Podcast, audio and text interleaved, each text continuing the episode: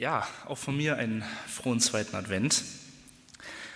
Ich freue mich sehr, heute hier zu sein. Ich bin Josef Schminke, wie eben schon gesagt worden bin, äh, ist. Ich bin 19 Jahre alt und äh, komme auch hier aus Wermelskirchen und komme eigentlich aus der FEG in Hilgen und es ist ein großes Privileg, dass ich heute hier predigen darf.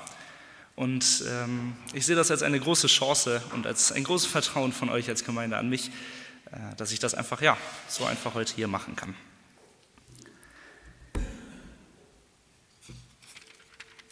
In der Vorbereitung auf diese Predigt habe ich mir sehr viele Gedanken gemacht. Was sage ich jetzt hier heute? Was möchte ich euch als Gemeinde mitgeben? Was ist mir wirklich wichtig und was sagt Gott eigentlich so genau, was heute dran ist? Und wie bringe ich das dann noch so alles rüber?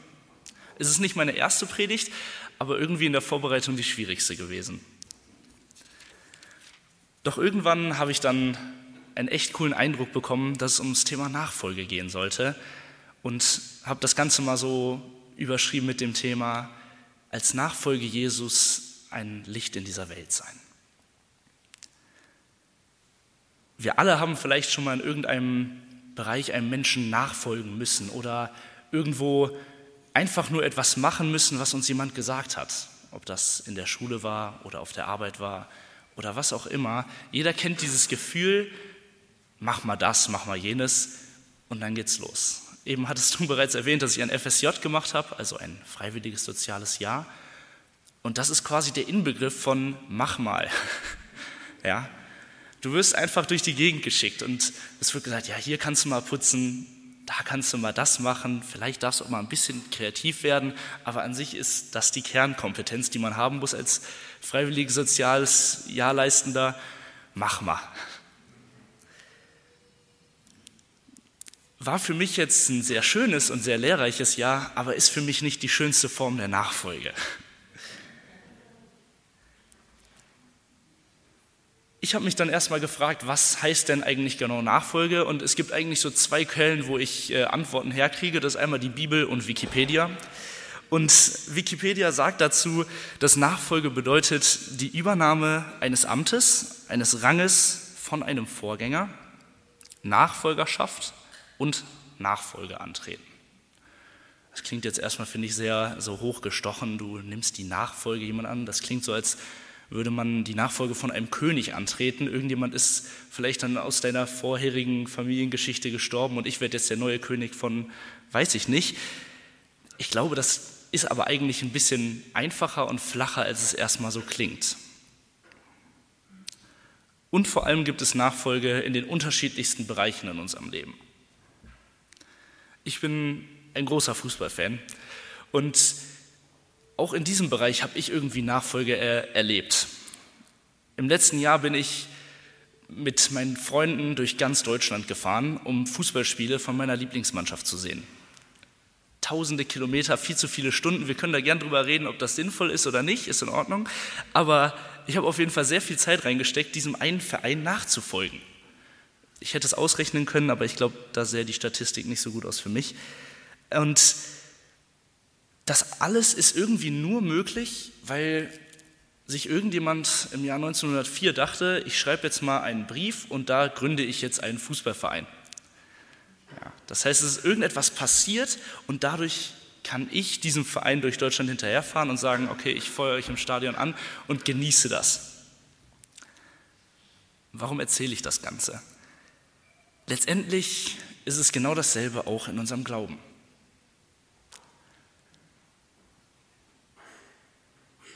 Als Kurzfassung das Evangelium, die beste Nachricht, die es so gibt auf dieser Welt.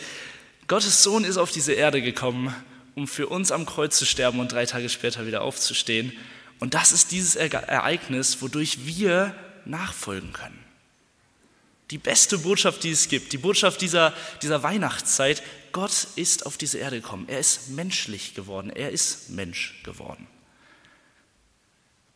Genauso wie irgendjemand 1904 diesen Verein gegründet hat und ich dadurch durch Deutschland hinterherfahren kann, ist Jesus vor 2000 Jahren auf diese Erde gekommen, damit wir ihm durch die ganze Welt hinterhergehen können und seine Botschaft verbreiten können. Und das ist der erste Punkt oder die erste Bedingung für Nachfolge. Irgendetwas muss passiert sein, damit wir Nachfolge antreten können. Ja, auch wenn man das Beispiel, was ich eben genannt habe, vom König nehmen würde, es muss etwas passieren, damit ich der neue König werden kann. Ich muss gekrönt werden. Ich muss aufsteigen zum König. Hätten wir also geklärt, wie man Nachfolge oder ja, wie man Nachfolge antreten kann, die Frage ist natürlich trotzdem, was ist Nachfolge? Und wen gibt es da Besseres, um sich das Ganze anzugucken, als die, die direkt mit Jesus dabei waren, weil letztendlich ist die die Person, der wir nachfolgen. Markus 1, Vers 16 bis 18. Als er aber am See von Galiläa entlang ging, sah er Simon und dessen Bruder Andreas. Die warfen das Netz aus im See, denn sie waren Fischer. Und Jesus sprach zu ihnen, folgt mir nach und ich will euch zu Menschenfischern machen. Da verließen sie sogleich ihre Netze und folgten ihm nach. Ein anderes Beispiel, da war Jesus noch nicht ganz auf der Welt, ist Mose. Er wird am brennenden Dornbusch berufen und es wird gesagt, folge mir nach oder folge meinem Auftrag, befreie mein Land aus Ägypten. Und das ist der zweite Punkt. Nachfolge funktioniert nur durch eine vorausgehende Bedingung oder beziehungsweise durch einen vorausgehenden Auftrag. In diesen beiden Fällen ist es ein sehr klarer Auftrag. Ich weiß nicht, ob ihr das schon mal erlebt habt, dass bei euch im Garten der Busch gebrannt hat und dann Gott zu euch gesprochen hat, aber das wäre schon mal so eine Sache, die würde vielleicht ja, fände ich nicht schlecht, aber manchmal ist es nun mal nicht so klar. Aber auf jeden Fall gibt es einen Auftrag, den Gott uns gibt. Jesus geht zu seinen Jüngern hin, damals noch nicht Jüngern, zu Simon und Andreas und sagt, lasst alles liegen und folgt mir nach. Und was machen sie? Sie folgen ihm einfach nach. Was heißt das in der damaligen Zeit? Das heißt, sie haben alles zurückgelassen. Sie haben ihren Job gekündigt quasi, indem sie einfach ihre Fische liegen äh, oder ihre Netze liegen lassen haben, haben jegliche Sicherheit liegen lassen, weil das ist nicht so wie heute, dass wir irgendeine Absicherung haben, wenn wir keinen Beruf haben, sondern wenn du kein Geld verdienst, verdienst du kein Geld. Und sie entscheiden sich, diesen Weg zu gehen. Könntet ihr das? Einfach so im Alltag Jemand kommt zu euch und sagt, lasst alles liegen, folgt mir einfach nach. Ich finde, die Frage ist sehr schwer zu beantworten. Und ich kann für mich sagen, dass ich sie nicht immer mit Ja beantworten könnte. Aber letztendlich ist das eine der schönsten Sachen an Nachfolge. Das ist nicht unbedingt einfach eine leichte Sache, sondern wir müssen aus unserer Komfortzone rausgehen. Einer meiner Lieblingsbeschäftigungen im Alltag ist es, raus in die Natur zu gehen, draußen im Wald zu schlafen, wandern zu gehen. Und da gibt es einen YouTube-Kanal, der hat als Motto Seek Discomfort. Auf Deutsch heißt das, suche das Gefühl außerhalb deiner Komfortzone. Und das ist auch ein Teil von Nachfolge. Wir werden zwar häufig an den Punkten gepackt, wo wir gut drin sind, weil es Sinn macht, dass Gott uns in unsere Begabung hineinsetzt, aber trotzdem ist es nicht immer leicht.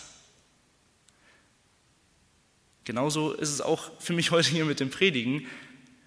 Das fällt mir nicht super leicht und ich bin auch super aufgeregt, aber ich weiß, dass Gott mir diesen Auftrag für heute hier gegeben hat. Doch was ist eigentlich ansonsten genau Nachfolge? Nachfolge ist eine Lebenseinstellung und Nachfolge ist wo habe ich mir aufgeschrieben? Und Nachfolge geht durch jeden Tag im Alltag. Also Nachfolge ist nicht etwas, was man einmal für einen Tag entscheidet und nach zwei Stunden ist es vorbei, sondern Nachfolge ist ein Auftrag, der für, für einen längeren Zeitraum gilt. Wenn wir uns die Geschichten angucken, Mose hatte einen Auftrag, der war nicht nur eine Woche lang. Er ist so ein paar Jahre durch die Wüste gewandert. Und das ist nun mal letztendlich das, was es, glaube ich, auch nicht so leicht macht.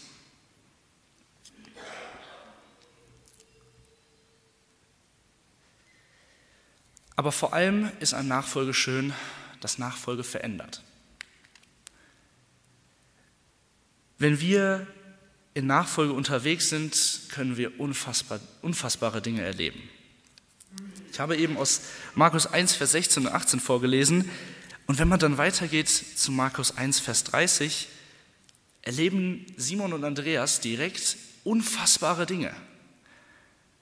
Simons Schwiegermutter aber lag krank am, krank am Fieber da nieder. Und sogleich sagten sie ihm von, von ihr, also sie haben es Jesus erzählt. Und er trat hinzu, ergriff ihre Hand und richtete sie auf. Und das Fieber verließ sie sogleich. Und sie diente ihm. Als es aber Abend geworden und die Sonne untergegangen war, brachten sie alle Kranken und Besessenen zu ihm. Und die ganze Stadt war vor der Tür versammelt, und er heilte viele, die an mancherlei Krankheiten litten, und trieb viele Dämonen aus und ließ die Dämonen nicht reden, denn sie kannten ihn. Ich stelle mir das irgendwie super krass vor und ich weiß nicht, ob ihr die Serie The Chosen gesehen habt, da ist das super schön verfilmt, wie Jesus zu Simon und Andreas hingeht, sie ihre Sachen liegen lassen und gefühlt eine halbe Stunde später heilt er auf einmal die Schwiegermutter von Simon. Er sagt, hier hat Krankheit nichts mehr zu suchen. Und das ist, was ich meine, wenn ich sage, dass Nachfolge und in der Berufung von Jesus lebt, Leben verändert. Wenn wir in der Berufung, in der Nachfolge von Jesus leben, dann dürfen wir auch erwarten, dass wir mit Gott Dinge erleben, die größer sind als das, was wir uns vielleicht selber einfach auch vorstellen können. Ich hoffe, dass ihr solche Dinge in eurem Leben schon erlebt habt, dass Wunder passiert sind und dass das etwas ist, was wir als ein absolutes Geschenk nehmen können. Genauso ist es auch bei Mose letztendlich passiert. Ja, er hat den Stab fallen lassen und daraus passiert eine Schlange. Er, er erlebt Dinge, die wir uns gar nicht erklären könnten und es verändert auch unsere Herzenseinstellung. Wenn man sich die Entwicklung von Simon über die ganzen Jahre, die er mit Jesus anguckt, unterwegs ist, anguckt, dann erlebt man, dass Nachfolge einen verändert. Simon ist bereit, alles zu geben auf einmal und äh, war vorher, der hatte Angst vor allem und auf einmal entwickelt er sich zu diesem starken Nachfolger Jesus und erlebt solche Dinge und das Tag für Tag und ist am Ende sogar selber die Person, die Tausende zu Jesus führt, Tausende tauft.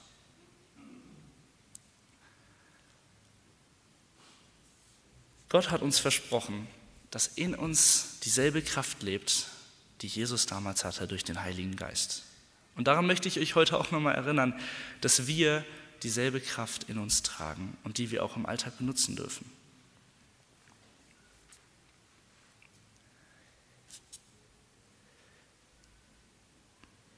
Außerdem ist Nachfolge zusammen unfassbar stark. Ich habe mir im Vorfeld auch mal ein wenig eure Website angeguckt, eure Homepage angeguckt weil ich so dachte, was steht eigentlich da vielleicht über eure Vision drin, über das, was ihr als Gemeinde seid. Ich war schließlich erst einmal als Erwachsener hier in dieser Gemeinde, als Kind ein bisschen häufiger. Und ich muss sagen, ich liebe eure Kernwerte. Ich hoffe, ihr hört sie nicht zum ersten Mal seit zehn Jahren, das wäre ziemlich enttäuschend, aber, aber ich möchte euch trotzdem noch einmal vorlesen. Lebendige Gottesbeziehungen, gesunde Persönlichkeitsentwicklung und ganzheitliche Gemeinschaft. Es sind mega starke Werte und ich ähm, habe mich sehr über diese Werte gefreut und dass ihr sie als eure Kernwerte für eure Gemeinde nehmen wollt. Und letztendlich fasst das Nachfolge schon ziemlich gut zusammen. Für Nachfolge brauchen wir eine lebendige Gottesbeziehung. Wir müssen irgendwie in einem Verhältnis zu ihm stehen, damit er uns sagen kann, was unser Auftrag ist, wo wir nachfolgen können, wir brauchen oder wir müssen oder wir werden uns automatisch in unserer Persönlichkeit weiterentwickeln, wenn wir mit Gott unterwegs sind, weil wir andere Werte, andere Ziele ja, und andere Perspektiven für unser Leben annehmen. Und vor allem stärken wir das durch ganzheitliche Gemeinschaft. Ich möchte vor allem auf den Punkt der ganzheitlichen Gemeinschaft eingehen. Immer wieder habe ich in meiner Kindheit gehört vorm Beten, da wo zwei oder drei in meinem Namen versammelt sind, da bin ich mitten unter ihnen. Und ich habe mich irgendwann so darüber aufgeregt, weil ich dachte, ja, aber ich kann auch mit Gott allein beten. Aber es ist so viel Wahrheit in dieser Aussage. Jeder von uns hat eine andere Berufung, hat einen anderen Ort der Nachfolge. Aber wenn wir gemein, als ganzheitliche Gemeinschaft, als Gemeinde in unseren Hauskreisen, in unseren Ehen in der Gemeinde, in unseren Beziehungen, freundschaftlich, wie auch immer, wenn wir dort als ganzheitliche Gemeinschaft unterwegs sind, ihr habt das, glaube ich, so beschrieben, dass wir dort geistlich als Gemeinschaft zusammenleben wollen, wenn wir dort zusammen füreinander beten und füreinander in unserer Nachfolge uns erstärken, dann ist das einer der ersten Bedingungen dafür, dass wir solche Wunder mit Jesus erleben. Dass wir erleben, dass Nachfolge nicht etwas ist, was wir als FSJ-Nachfolge verstehen, sondern als etwas, wodurch wir vorangehen und wodurch wir unfassbare Dinge erleben und wo wir an einen Ort kommen, wo wir spüren, dass der Heilige Geist durch uns wirkt.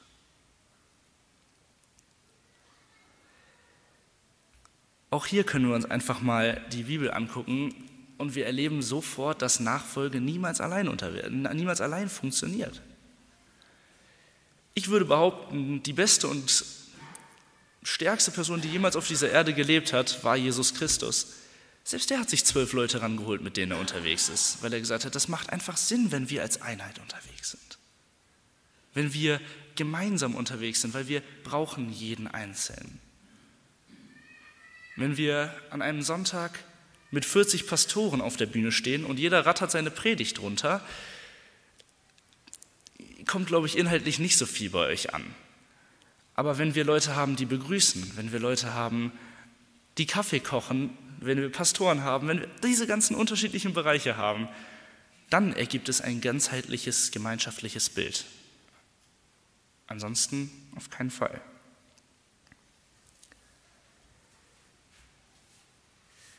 Ich hatte eben auch erwähnt, dass Nachfolge heißt, alles liegen zu lassen. Ich glaube, dass es dort auch unterschiedliche Bewegungen quasi gibt, was daraus gemacht wird. Ich habe viele Leute in meinem Umfeld erlebt, die gesagt haben, ja, ich kann nur voll in Nachfolge gehen, wenn ich jetzt auch Pastor werde oder Jugendreferent werde. Und ich möchte euch heute ganz klar sagen, das ist falsch. Ich habe das große Privileg, dass ich seit ja, fast vier Jahren jetzt im selben Haus wie meine Großeltern leben darf. Meine Großeltern sind 71 Jahre alt und ich habe in diesen vier Jahren erlebt, dass die auch noch mal ganz neu Nachfolge erlebt haben, dass sie an anderen ja oder sich weiterentwickelt haben in ihrer Nachfolge, in der sie unterwegs sind und dass das ein Prozess ist, der also niemals endet und man dafür nicht Jugendreferent oder Pastor werden muss, sondern dass das etwas ist, was in jedem Tag in unserem Alltag ist. Und deshalb ist da die nächste Frage an euch. Seid ihr euch, seid ihr euch oder seid ihr an dem Punkt in eurer Berufung, wo ihr sein wollt? Habt ihr vielleicht die Nachfolge schon gefunden oder solltet ihr sie vielleicht auch nochmal hinterfragen? Ich weiß es nicht, aber ich weiß, dass es ein Prozess ist, der immer weitergeht und dass Nachfolge sich auch verändern kann und der Auftrag auch verändern kann, sich auch verändern kann. Auch da ist das Beispiel Fußball gar nicht so schlecht. Wenn ich jahrelang den Auftrag hatte, in einer Gemeinde zu sein, oder ja, doch in einer Gemeinde zu sein und dann aber einen anderen Auftrag kriege, wäre das in etwa so, als würde ich zu einem Auswärtsspiel nach Stuttgart fahren, aber das Spiel findet in Bochum statt. Unser Ort und, unser, und unsere Aufgabe verändert sich. Deshalb möchte ich euch ermutigen, das nochmal zu prüfen, wo, was und wie darf ich in Nachfolge mit Jesus unterwegs sein.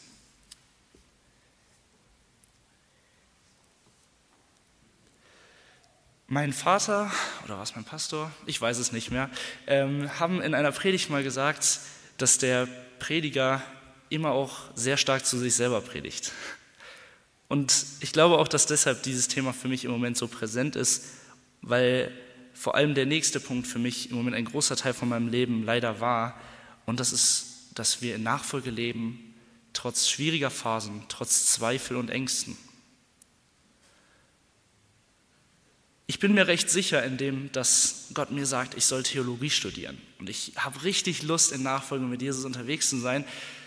Aber trotzdem habe ich in den letzten Wochen Zeiten gehabt, wo ich eigentlich gar nicht mehr irgendwas gerade mit dem Ganzen zu tun haben wollte. Wo ich an vielem gezweifelt habe und mich gefragt habe, Gott, wo bist du eigentlich in dieser Phase, wo du mir eigentlich so klar sagst, es soll in die Richtung gehen?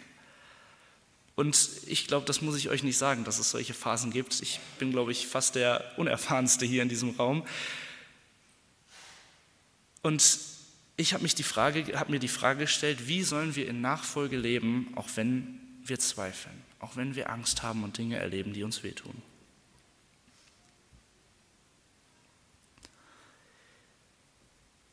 Erstmal möchte ich ganz klar sagen, dass das absolut normal ist. Ja?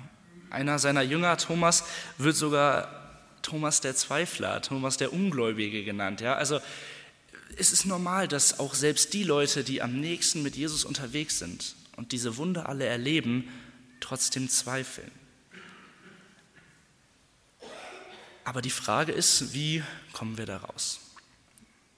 Ich liebe die Geschichte von Mose. Mose wird berufen und ist richtig, ja, verwirrt erstmal und sagt, warum ich? 2. Mose 4 ist die Kapitelüberschrift sogar, Mose zweifelt an dem Auftrag. Ja, also er zweifelt daran, dass er das machen soll, dass er das Land aus Ägypten befreien soll.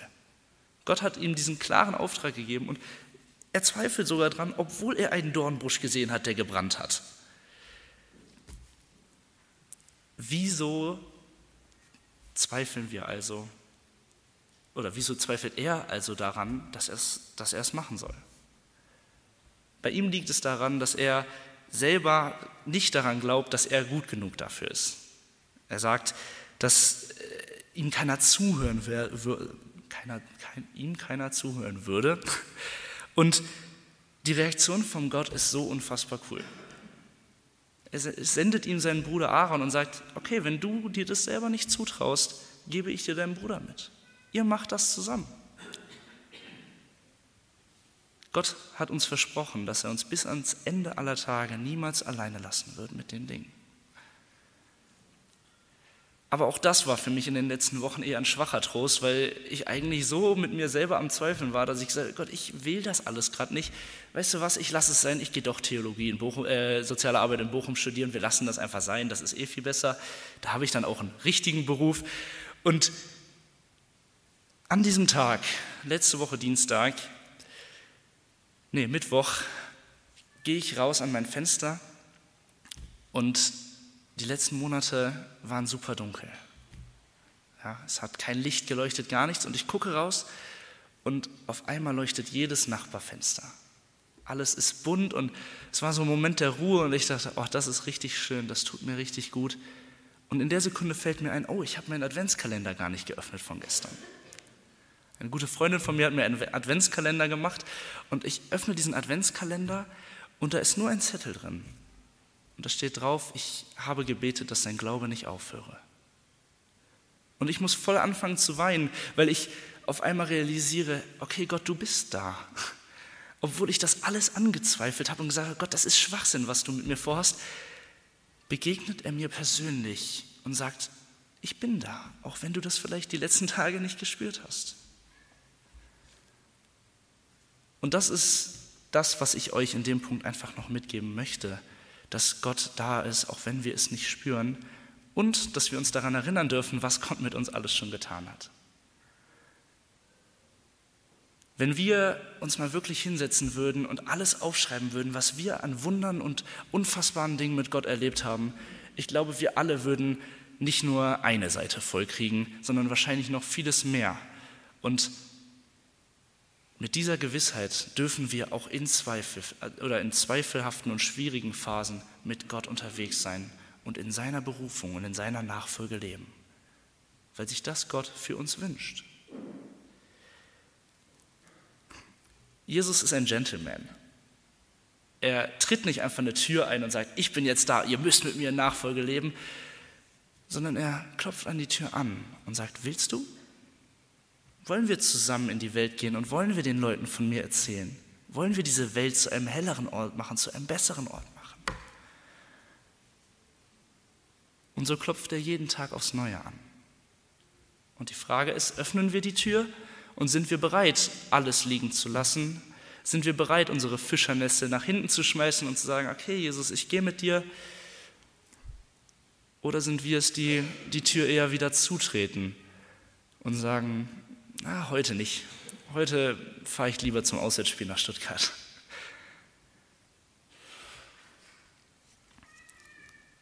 Unser Licht soll leuchten in dieser Welt, wie in dem Beispiel, was ich eben genannt habe, von den Fenstern um, um, um mein Haus herum. Wir als Christen haben diesen Auftrag von Jesus bekommen, ein Licht in dieser Welt zu sein. Und das wünsche ich mir, dass wir als ganzheitliche Gemeinschaft immer wieder uns daran erinnern, dass Gott mit uns und mit jedem Einzelnen was vorhat in dieser Welt. Zum Abschluss gebe ich euch noch meinen Lieblingsbibelvers und meinen Taufvers mit. Josua 1, Vers 9. Sei stark und mutig, fürchte dich nicht, denn der Herr, dein Gott, ist mit dir überall, wo du hingehst. Das ist ein Versprechen, was uns Gott nicht nur einmal in der Bibel tut. Es gibt Leute, die sagen, dass es 365 Mal in der Bibel steht, dass wir uns nicht fürchten sollen. Ich kann das nicht bestätigen, aber ich kann bestätigen, dass er es sehr häufig sagt und uns dieses Versprechen für immer mitgibt. Und ich kann euch nur empfehlen, lebt in Nachfolge mit Jesus und fragt euch vielleicht nochmal neu, wo möchte Jesus mich wirklich gebrauchen?